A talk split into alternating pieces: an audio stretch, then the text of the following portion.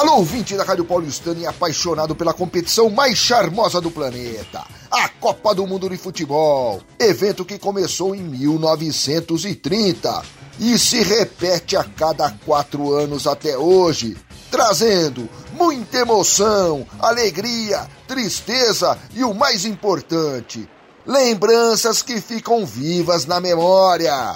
Eu quis saber dos sócios. Qual foi o gol, o jogo, a Copa que te marcou? Oi, ouvintes da Rádio Cap, meu nome é Cristina Miranda. Eu nasci dia 10 de junho, então vocês podem imaginar que eu tenho boas memórias da Copa.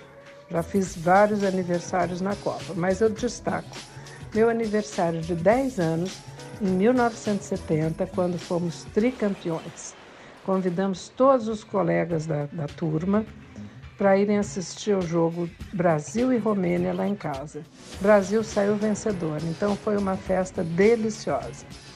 Depois, em 1982, no dia 18 de junho, eu me casei. Fiz até a festa aí no clube. E foi dia de Brasil e Escócia. Brasil também saiu vencedor.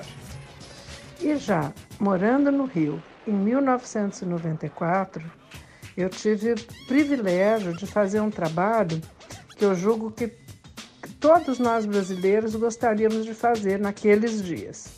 Por quê? Eu trabalhei para uma agência de eventos aqui no Rio, que foi contratada pela agência de publicidade que atendia a conta da Brama, com a seguinte missão: nós tínhamos que fazer, nós éramos um grupo de pessoas, obviamente, nós tínhamos que fazer a marca da Brama, aquele número um, aparecer na casa dos jogadores. Então, como era o nosso trabalho? A gente tinha um carro com motorista e a gente passava o dia é, indo da casa de um jogador para outro, levando refrigerante, cerveja e camiseta, boné e aquele dedão. Com isso eu fui à casa do Ronaldinho, né? Ronaldo Fenômeno, na época Ronaldinho, é, na casa do Bebeto, na casa do Romário, na casa do Aldair, na casa do Zito, enfim, conhecemos um monte de jogadores. Fui pegar o Dunga no aeroporto quando ele veio para cá para uma festa. Enfim, conhecemos uma porção de jogadores, estávamos próximos aos nossos heróis né, daqueles dias então foi um baita privilégio. Essas são minhas memórias da Copa.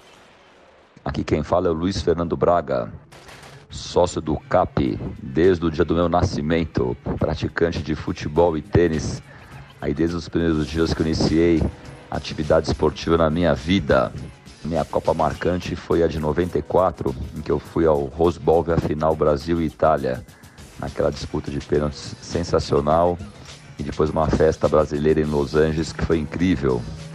E a grande decepção em Copa do Mundo, obviamente, foi a Copa de 82. Tinha 15 anos e naquela idade foi duro aguentar tanta tristeza, né? choros pela rua. Afinal, aquela seleção era muito favorita e foi uma pena que aquele naquele dia as coisas deram errada, né? Essa iniciativa do René é muito legal. Conte comigo aí para outras participações. Um abraço a todos os amigos e sócios do Clube Atlético Paulistano. Ouvintes da Rádio Paulistano, eu sou o Felipe Soares, jogo futebol e squash no Clube Paulistano. A história mais marcante da Copa do Mundo foi aqui na Copa do Brasil em 2014, né? Eu gosto muito de escutar os jogos pelo, com a narração do José Silvério. E no jogo contra o Chile, o Thiago Silva estava chorando ali para não bater o pênalti. O José Silvério criticou, dizendo que ele não podia ser um capitão de seleção brasileira e que um profissional nunca pode deixar de querer participar de uma cobrança de pênalti. E no jogo seguinte o Brasil enfrentou a Alemanha.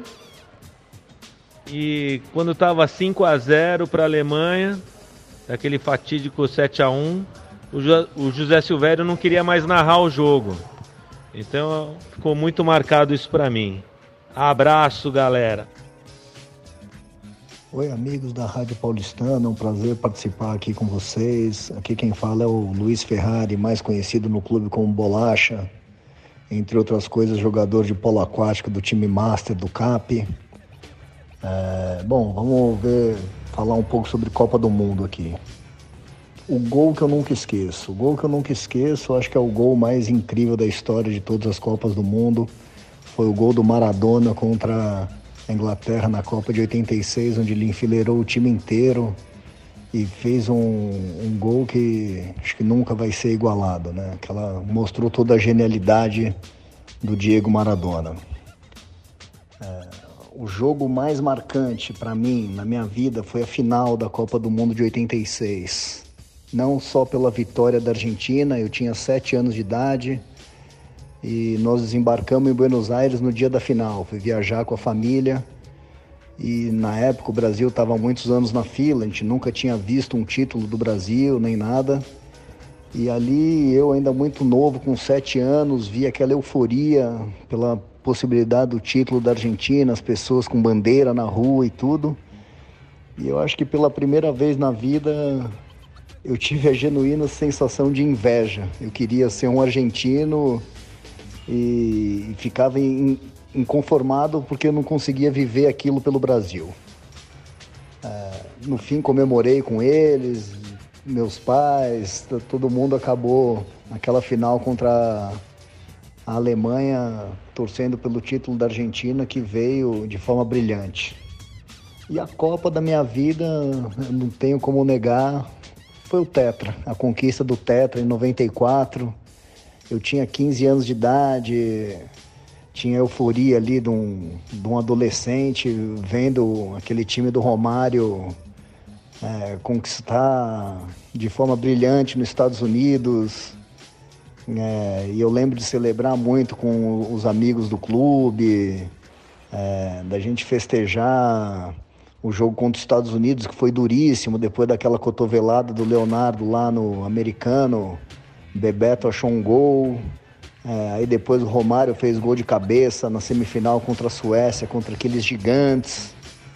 É, na final faltou um golzinho nosso contra a Itália. Eu até torci pro Viola meter um gol lá quando ele entrou no fim do jogo.